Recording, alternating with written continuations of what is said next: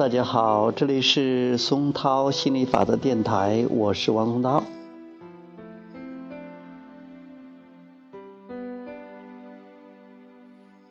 Esther 和亚伯拉罕即将开启情绪力量的旅程。Esther 说：“亚伯拉罕，你好。”我想你已经知道书籍即将出版的事了，可是我还是想告诉你，在向世人传达你的思想过程中，我感受到了莫大快乐。写书、开研讨会都是令人难忘的经历，我十分享受你的思想给我全身注入能量的感觉。我期待每日清晨静坐片刻，让这种你的精神来书写这部作品。也许我已经找到最适宜的环境来完成这件事。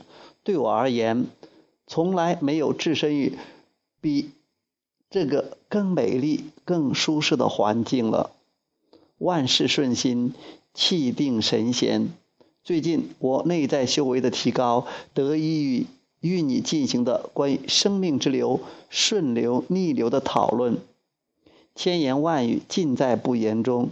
在开启新的旅程之前，我希望借此机会向你表达我对你的爱戴之情。我享受和你工作的过程，我愿意把这种快乐永远延续下去。亚伯拉罕回答说：“艾斯特，这实在是一个美妙的过程，你说不是吗？我们还有数不尽的著作需要传达给世人。你，杰瑞。”还有你们生活的现实世界向我提出了不少问题，而这本书就像是一个储物盒，保存了一切的灵感和共鸣，已经准备好为你提供答案。我们知道，在经过风风雨雨后，你能时刻准备接收我们的信息，但目前。随着深讨论的深入，你身上的使命感比往常往常还要强烈许多。众人想要的答案都已经给出了，不过要完全吸收、看见和领悟到这些信息，你就必须无条件的与之进行共振。这是一个微妙的结合过程，释放现实的触角，融入到共鸣的体会。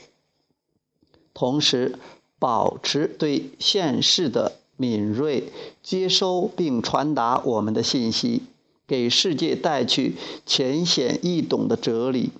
要达到这两者的平衡，就要求你充分利用自己遇事沉着、分析透彻的天赋。好吧，现在就让我们一起开启情绪力量之旅。